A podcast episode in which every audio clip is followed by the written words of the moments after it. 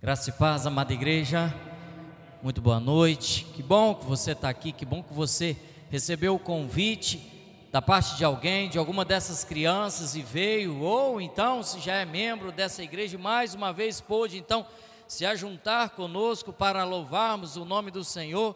E eu acho que essa é a nossa palavra inicial: dar graças ao nosso bom Deus, louvar ao nosso Senhor Jesus Cristo pelas nossas crianças parte da igreja do corpo de Cristo e até por isso hoje responsáveis pelo nosso período de música. Todos os domingos, quando nos encontramos aqui, uh, sempre tiramos um tempo para o ministério de louvor, para os hinos que também foram cantados aqui do Inário. E hoje, então, esse período de cântico ficou sob a responsabilidade das nossas crianças e muito enobrece o nosso sorriso, o nosso coração em vê-los enquanto parte da igreja de Cristo, fazendo acontecer a obra do Senhor aqui na terra. Então, Deus seja louvado pelas nossas crianças, pelas nossas professoras, todos que participaram desse extenso período de ensaios. Quantas vezes as nossas crianças chegaram mais cedo, saíram mais tarde, e os pais ali presentes, esperando, trazendo mais cedo ou esperando até mais tarde. Então toda a família participa desse processo, desse contexto, e aí o teu pequenino está aí agora contigo. Então, pais, vamos todos juntos pensar um pouco sobre esse período que está aqui. Te convidamos para o musical. Assim nós começamos a cantar, né, com as nossas crianças. Vimos elas cantarem isso e depois elas encerram dizendo: "Ó, oh, vinde e adoremos ao Senhor Jesus. Vamos orar? Vamos falar com o nosso Senhor e agradecê-lo por isso. Obrigado, Deus.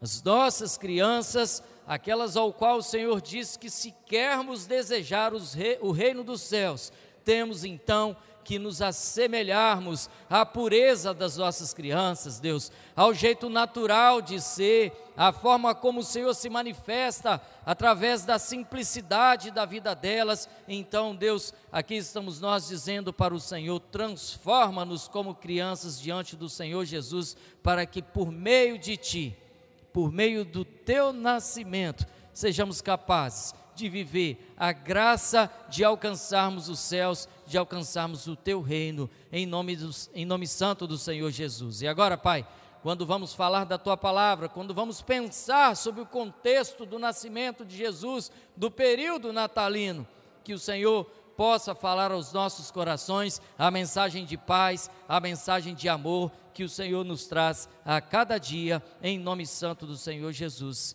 Amém. Ah, é sempre assim. Uma das músicas, né, é, e eu gosto muito, o Estevão ainda era muito pequenino, quando cantamos aqui pela primeira vez, era de que o Natal demora muito para chegar. Cantamos aqui hoje à noite. É tão difícil esperar um ano inteiro se passar. E aqui estamos nós de novo no contexto do Natal. É, aqui estamos nós de novo pensando sobre isso. E aí, amados, é, é, essa palavra Natal não necessariamente está ligada a Jesus, mas todas as vezes que falamos dela, lembramos do Senhor Jesus. Mas Natal nada mais é do que nascimento. Até por isso atrelamos ao nascimento do Senhor Jesus. Entretanto, está aqui o irmão presbítero Belo, que é a cidade natal dele é em Aimorés, Minas Gerais, ele é mineiro, então quando falamos de Natal é de onde ou quando você nasceu. Qual é a sua cidade natal? Qual é o dia do teu nascimento?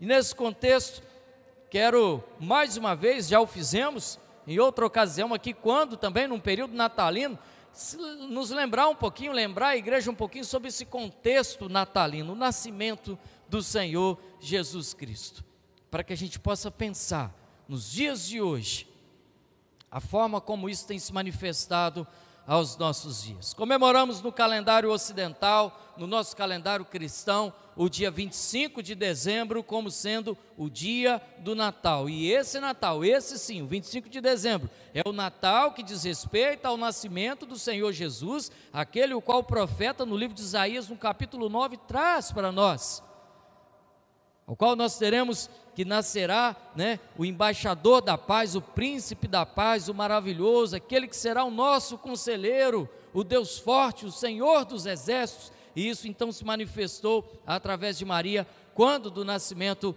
do Senhor Jesus Cristo. Mas no contexto de quando Jesus nasceu, aos dias de hoje, muita coisa se passou e muita coisa mudou. E eu quero pensar em 2019, quando falamos em Natal, quando abrimos a Bíblia, temos uma conotação, e essa é a que nos interessa, porque a vinda de Cristo a esse mundo muda todo o contexto histórico e interfere em toda a forma de viver na humanidade, sobretudo para nós que acreditamos fielmente ser Cristo enviado de Deus para salvar as nossas vidas.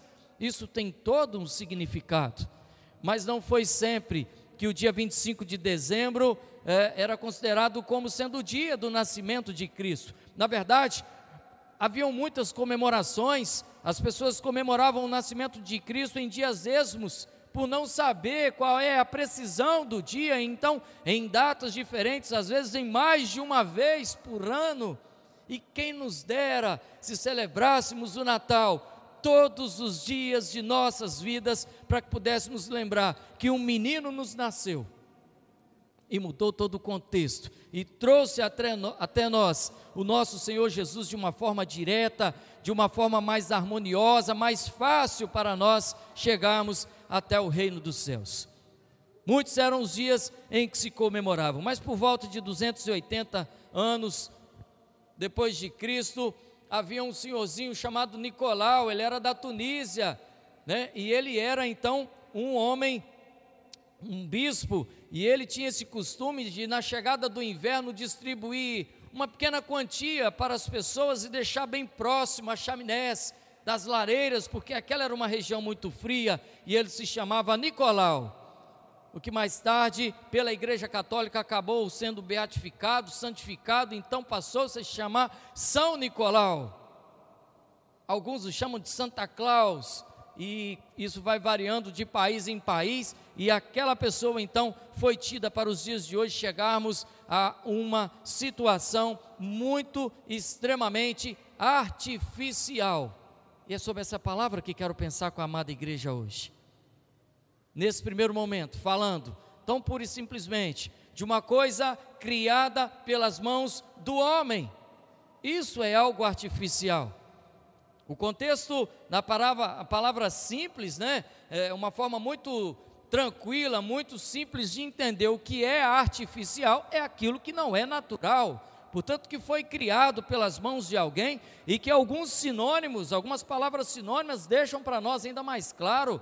Artificial diz respeito daquilo que pode, por exemplo, ser falso algo que não é original, que foi criado, portanto, que imita a originalidade de alguma coisa, mas que por si só não se explica no seu contexto de criação como sendo aceitado aquilo que de fato o é.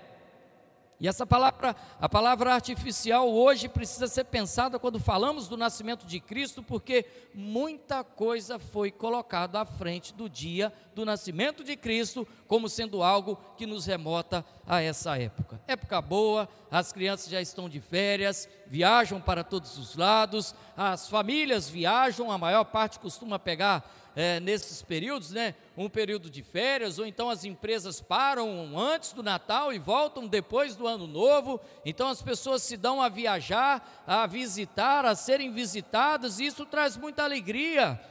E juntamente com isso já se pensa o que vamos comer na ceia de Natal o que vamos comprar para se alegrar com aqueles que vieram, ou nós que estamos indo para que a família possa então, em volta à mesa, conversar, rir e ficar, passar juntos bons momentos. É assim o período de Natal. É um período que traz alegria, é um período que traz paz, que traz reflexão, e é um período onde a gente vive tudo isso e muitas vezes esquece a lógica, a origem desse dia do Natal sobretudo porque somos, seja pela televisão, seja pela história, seja pela cultura ou pela tradição. A gente acaba caindo nessa graça de dar e receber presentes e comprar árvores de Natal, assim o chamamos, e coisas que lembram esse período. Uma situação que, por volta do século IV, quando acontecia uma, uma festa é, na região de Roma, na Itália, uma festa pagã no dia de solstício, Portanto, próximo ao dia 25 de dezembro, hoje é mais 21, 22, e solstício diz a respeito das diferenças de hora, né? Quando o dia maior ou a noite menor e vice-versa. No hemisfério norte, onde está Roma, era o menor dia do ano. E ali se comemorava o dia, então, uma festa pagã, né? Do dia do sol, Deus Sol. E aí muita gente vinha de muitas regiões, de muitos lugares, e ali se ajuntava. Então a igreja da época quis fazer uma festa para contrapor essa situação e aproveitar aquela movimentação para pregar o evangelho. No dia 25 de dezembro, e a partir daquela época, então, o Natal passou-se a comemorar naquele que antes era comemoração do dia do Deus Sol, 25 de dezembro, para se comemorar o dia de Natal, não tendo nenhuma definição exata de que é esse o dia em que Cristo nasceu. Dali para cá comemoramos o Natal até os dias de hoje. Tanto que quem nasce no dia 25 de dezembro se chama Natalino, quase sempre. Você já deve conhecer alguém com esse nome. Eu conheço o senhor com o nome Natalino, na verdade, mais de um, porque nasceu no dia 25 de dezembro, então é um nome alusivo à data de que se nasce. De lá para cá, atribui-se a Martim Lutero, por volta do ano 500, 1530, o fato de ele estar passeando, passando por uma região de floresta, nesse contexto da época do ano, quando as neves já caem na região do hemisfério norte, e então ele ficou uh, atemorizadamente eh, diante de Deus, achando a natureza linda, porque era uma noite de céu aberto, de estrelas e uma lua brilhante que iluminava a neve por sobre o galho das árvores, um pinheiro muito comum naquela região.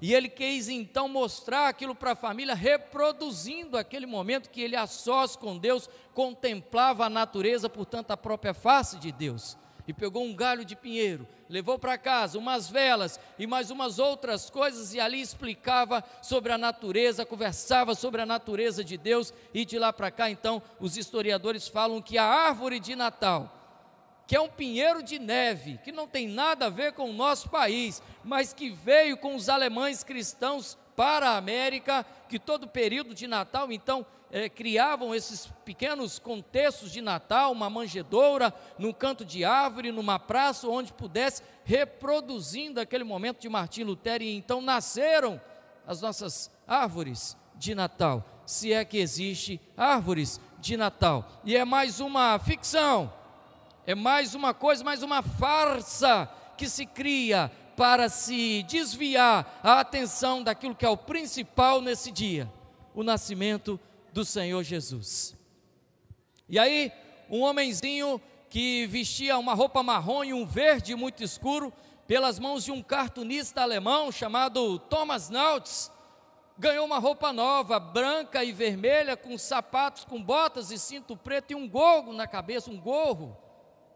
A qualquer época do ano, quando nós vemos um gorro, nós lembramos, é do Natal, como se tivesse alguma ligação de fato com isso nada mais é do que uma touca de região fria para esquentar as orelhas, que é de quando e onde isso nasceu.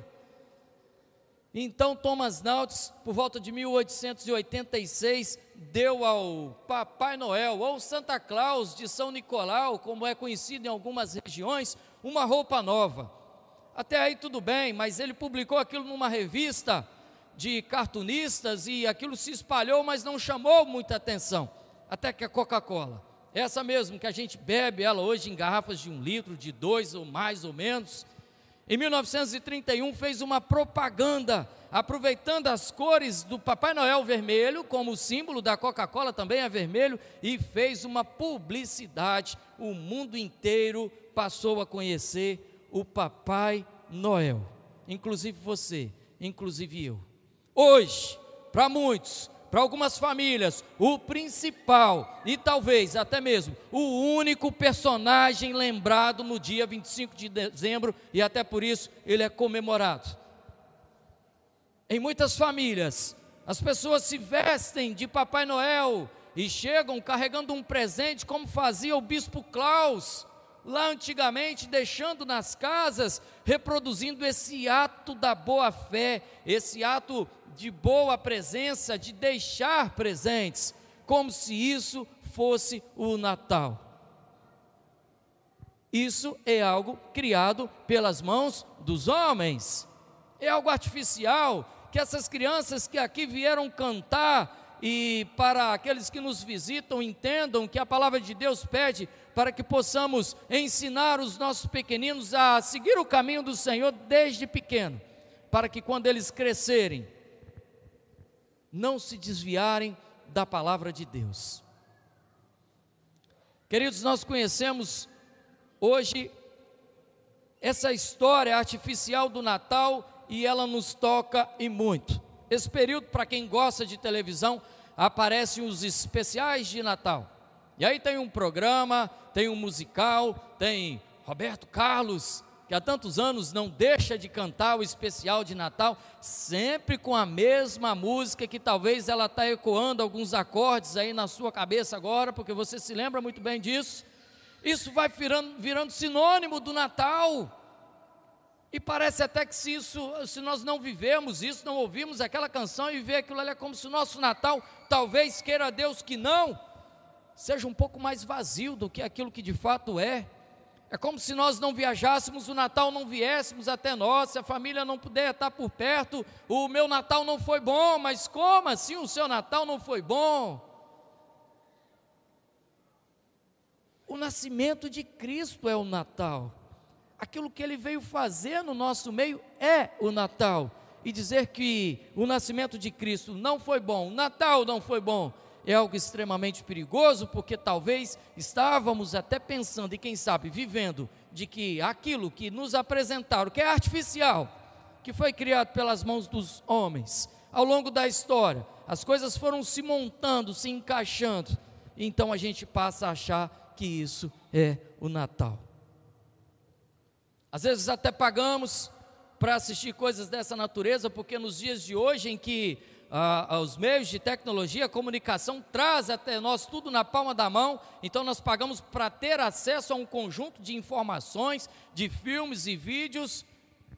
Então o seu dinheiro vai para aquelas empresas ao ponto de que esse ano uma dessas empresas, a Netflix, usou o seu dinheiro que tem uma assinatura, o meu dinheiro que tem uma assinatura da Netflix, para montar um especial de Natal, onde Cristo é homossexual e viveu entre meio a prostitutas, exatamente o contrário daquilo que nos traz a palavra de Deus, assim como quando pegaram a tipificação da Santa Claus, do Senhor Nicolau e criaram a pessoa do Papai Noel a árvore que talvez sim Martim Lutero possa ter colocado para contemplar e conversar sobre isso, sobre a glória de Deus com a sua família, fazendo isso virar o Natal. E muito mais do que isso, já faz muito tempo que estão prostituindo de fato, como agora fizeram a turma da Porta dos Fundos, é esse o nome do grupo que montou esse especial de Natal, em nome da Netflix, repito, com o seu dinheiro e com o meu dinheiro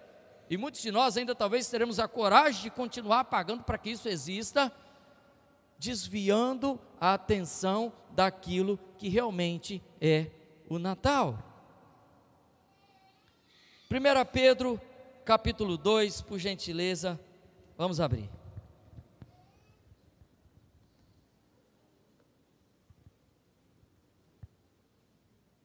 Primeira Pedro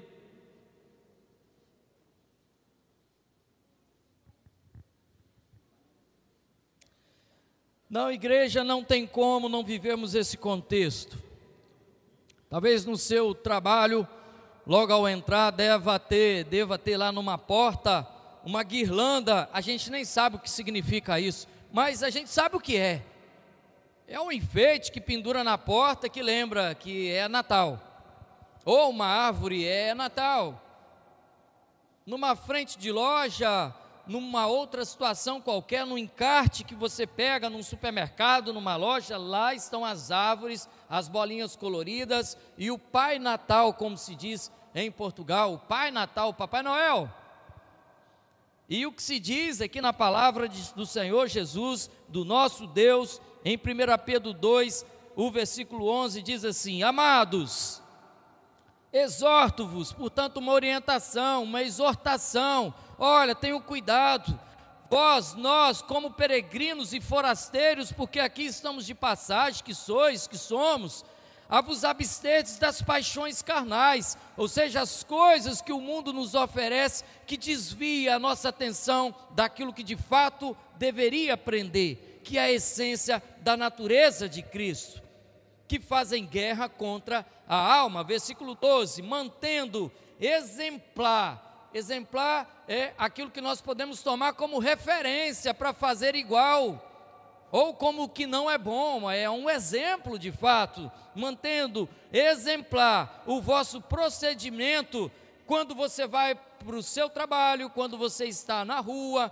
fazendo compra no supermercado, dirigindo o seu carro, levando os seus filhos na escola, eu não sei, fazendo qualquer coisa, está aqui, olha, o vosso procedimento no meio dos gentios, para que, presta atenção, igreja, Algumas pessoas vão se levantar para falar de você, para te apontar o dedo, para falar coisas que talvez não sejam verdades. Mas aí Pedro nos escreve dizendo o seguinte: olha, naquilo que falam contra vós outros, como de malfeitores, seriam dignos de malfeitores ouvir, observando-vos, ou seja, ainda que digam alguma coisa de ti mas ao observar o seu dia a dia, ao observar o que você faz em vossas boas obras, glorifiquem a Deus no dia da visitação. O versículo 15, a igreja toda vai ler. Vamos lá.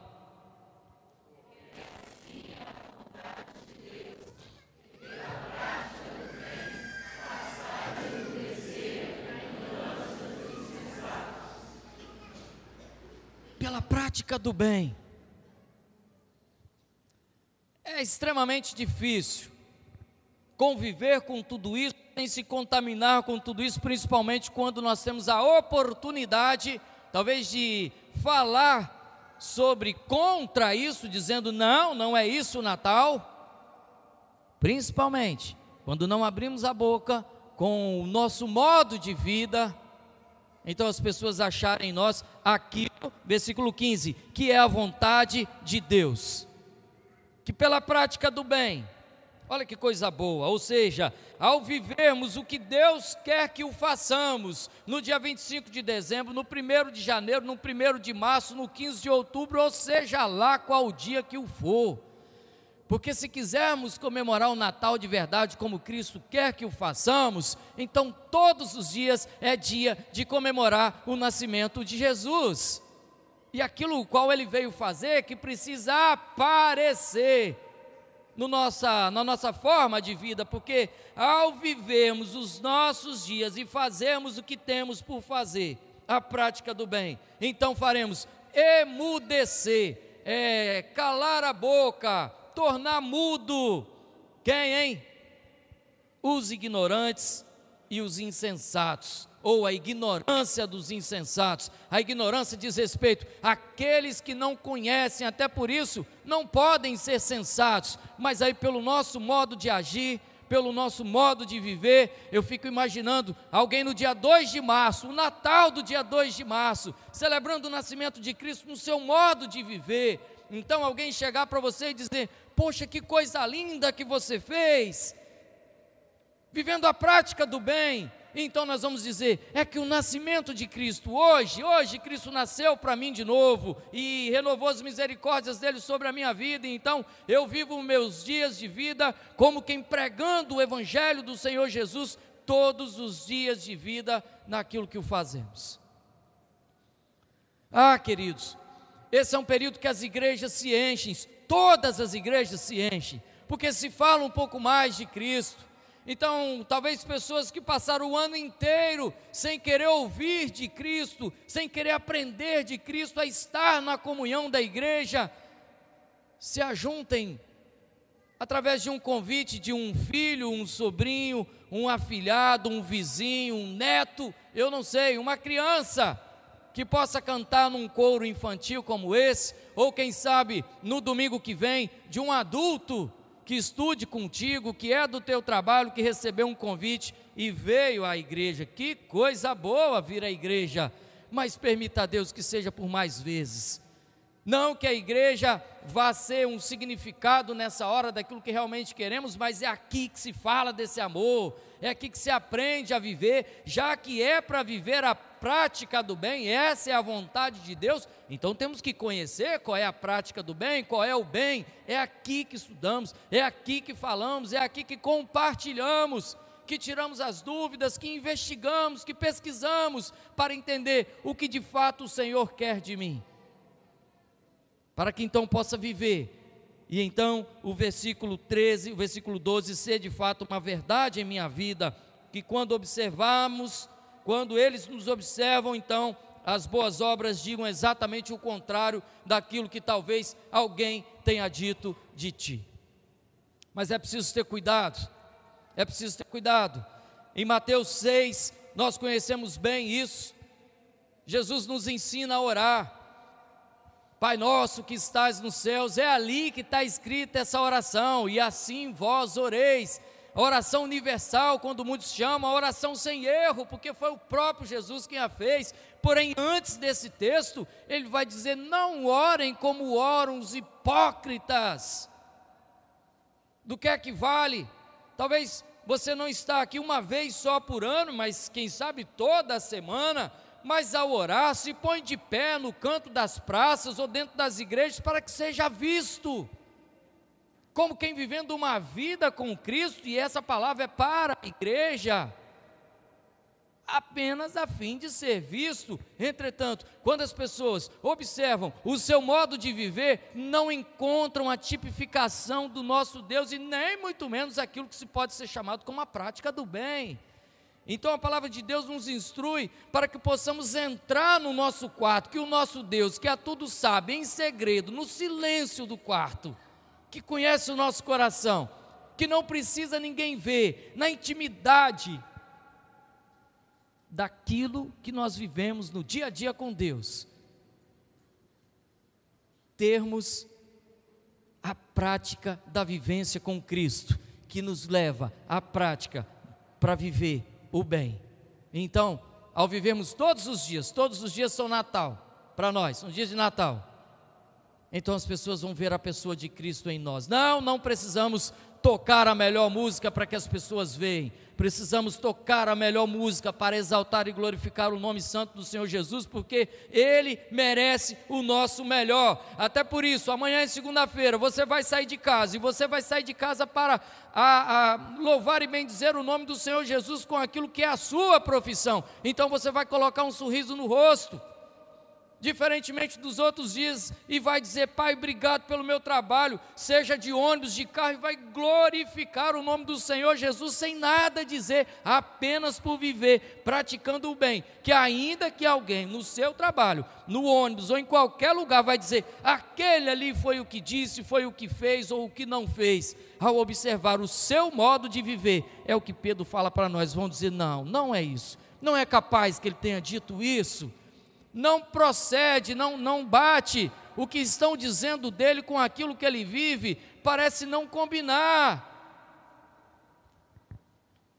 É assim que precisa ser, amados. É isso que Deus quer de nós. Que possamos anunciar o nascimento dele todos os dias de nossas vidas. E é por isso que as nossas crianças cantaram na última canção: Ó, oh, vinde e adoremos. Todos os dias, as vozes das nossas crianças precisam cantar nos nossos ouvidos para que possamos ser encorajados em tudo o quanto haviemos fazer. Já imaginou se a igreja pudesse viver o Evangelho de Deus, só a igreja? Tem ali muita gente que ainda não conhece o Evangelho e que não está nem aí para isso mas se só nós que aqui nos reunimos vivêssemos de fato o Evangelho da forma como Cristo quer que o façamos, na vontade dEle, a prática do bem dEle, o quanto a igreja seria muito mais bem sucedida no pregar do Evangelho.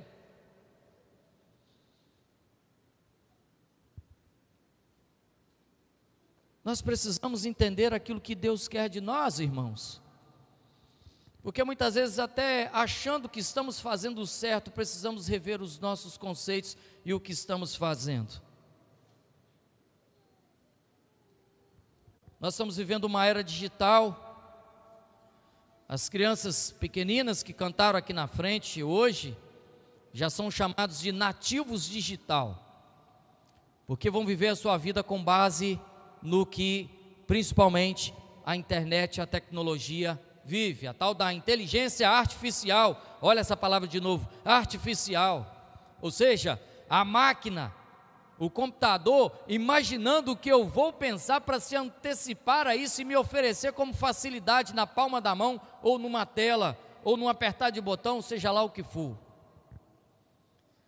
E é impressionante perceber o quanto a tecnologia traz quem está longe para perto e consegue afastar quem está do nosso lado para tão longe.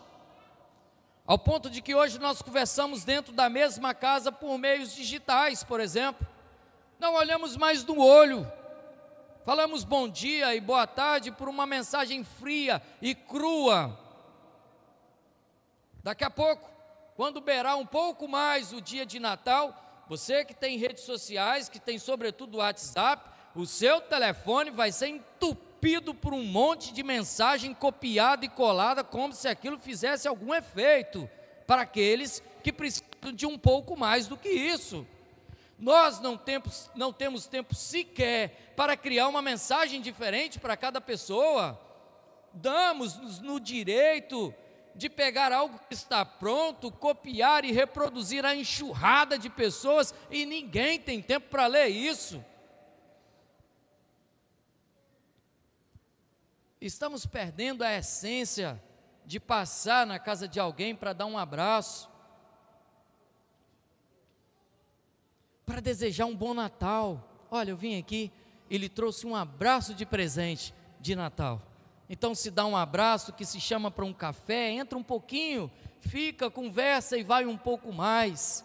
A tecnologia está conseguindo tirar isso um pouco de nós, mas assim, de uma vez só, muita coisa, ao ponto de nos tornar pessoas frias. E a palavra de Deus nos alerta para isso, dizendo que o amor de quase todos se esfriará. E talvez a tecnologia vai ter uma forte parcela de culpa para fazer isso com a gente. A simplicidade de mandar uma mensagem hoje tira de nós a nossa obrigação de ir na casa de um irmão orar, de ir na frente de um hospital, talvez interceder por alguém que possa receber uma visita. O mundo nos ocupa tanto que nós não temos mais tempo para celebrar isso. Então, passamos esse período então para a escola, né? É um espetáculo.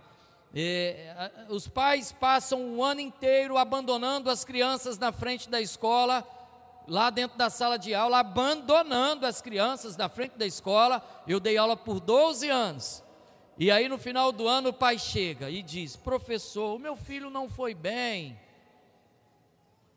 O que é que pode ser feito? E é tão triste você ver mães e pais falando coisas ruins para as crianças nesses dias na frente dos colegas, coisas do tipo: eu te pego, menino o ano inteiro você só tem que estudar.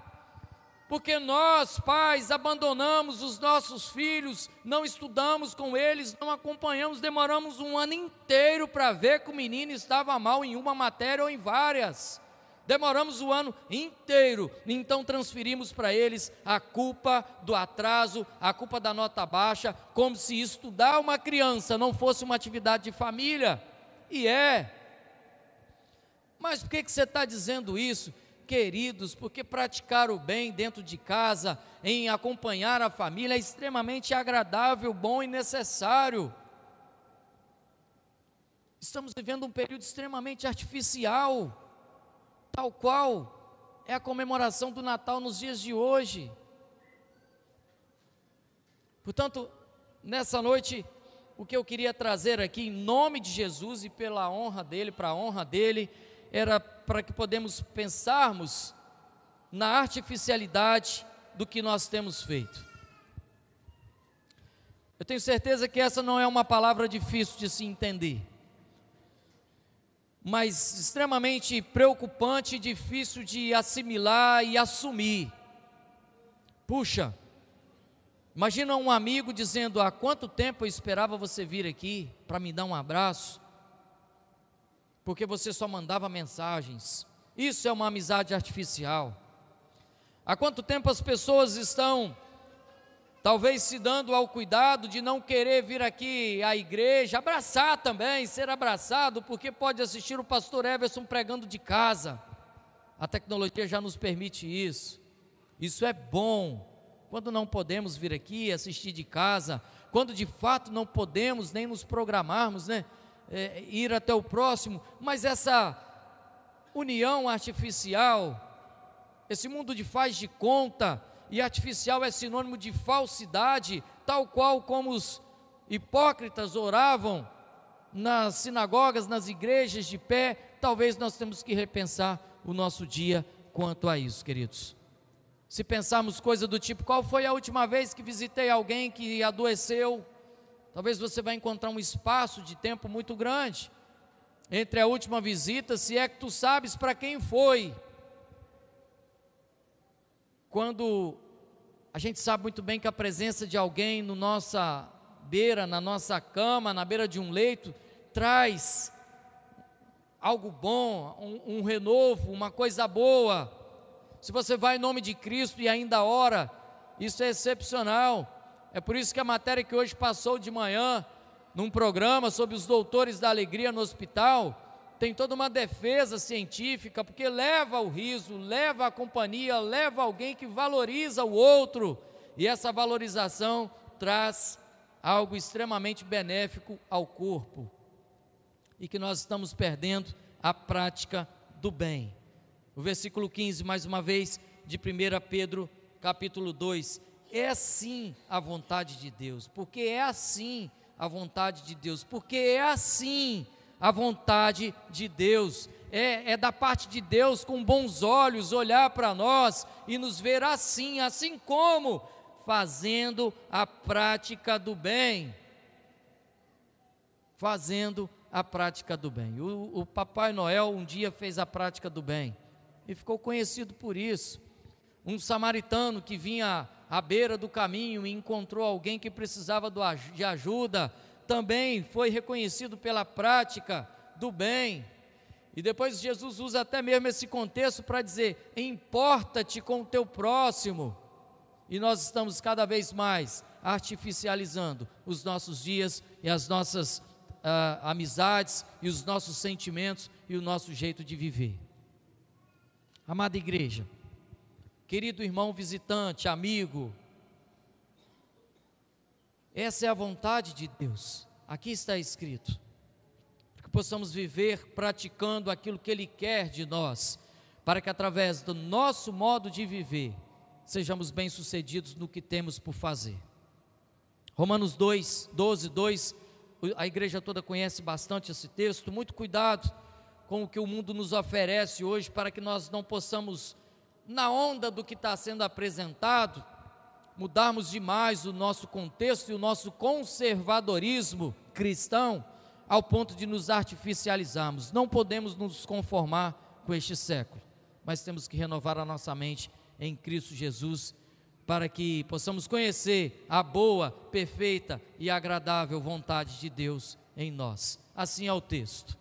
Assim é o texto. E eu queria que você pudesse, eh, nesse final de ano, claro, talvez eu não tenha o direito de pedir isso para você, mas quem sabe acordou cedo, está tomando um café, né? Essa semana até já estamos encerrando, até brincando com uma colega de trabalho, ela disse assim: Poxa, já é Natal, e eu disse: E o que você fez? Porque assim é a canção secular que a gente canta, né? O ano termina e começa outra vez. E o que, que é que você fez que mudou a sua vida? O que, que te fez trazer novos amigos e pessoas boas para perto de si?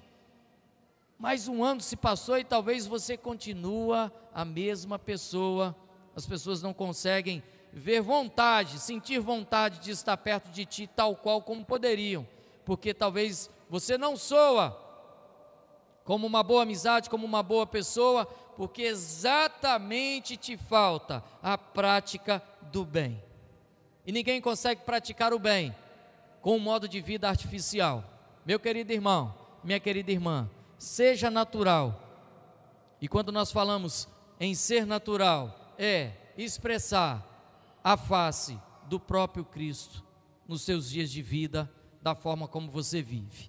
Vir aqui prestigiar uma das nossas crianças faz muito bem para a família. Valoriza o teu pequenino, os pais, isso é excepcional. Mas vir aqui, ver tudo isso, se deparar com uma palavra como essa, que nos coloca a pensar e não voltar para casa pensando o que é que Deus quer da minha vida, então, é extremamente perigoso essa zona de conforto, sobretudo quando nós consideramos, e aí a gente fecha por aqui, o versículo 11, já lemos, amados, exorto-vos como peregrinos e forasteiros. Peregrino é alguém que anda de um lado por outro, na em volta perene, aquilo que está às margens, e forasteiro diz respeito àqueles que são de fora. Portanto, vale a pena te lembrar: nós não somos daqui, nós estamos aqui de passagem. O Senhor fez a nossa vida acontecer no dia do nosso nascimento, no dia do nosso Natal. E quando Ele então chamar aqueles que são seus, e todos passarão por isso, porque somos de fora, nós não somos daqui, né? Então nós teremos que nos apresentar diante daquele que é conhecido como o maravilhoso príncipe da paz, o Deus forte, o nosso Senhor, Deus que é justo, e chegar lá de mãos vazias, sem apresentar todos os nossos dias de vida, para que Deus possa avaliar isso, é extremamente perigoso. O Senhor é dono da história, é o dono da justiça, e graças a Deus a justiça é dele. Hoje de manhã nós falávamos isso na aula na escola bíblica dominical em que o servo do Senhor Jesus, pastor Everson, nos trouxe essa reflexão, em que os primeiros talvez serão os últimos e os últimos primeiros, pessoas que talvez viveram a vida inteira sem querer saber de Deus e no dia da partida, no momento da partida, talvez se convertam, então Deus os recolhe. Porque talvez o Evangelho não lhe foi apresentado a tempo oportuno. Hoje, portanto, é o tempo oportuno o Evangelho está lhe sendo apresentado, as nossas crianças o cantaram, e aqui estamos nós dizendo de que você também precisa praticar o bem todos os dias da sua vida, sabendo que nós não somos daqui e que o nosso lugar, em nome de Cristo Jesus, será o reino celestial. Amém, igreja?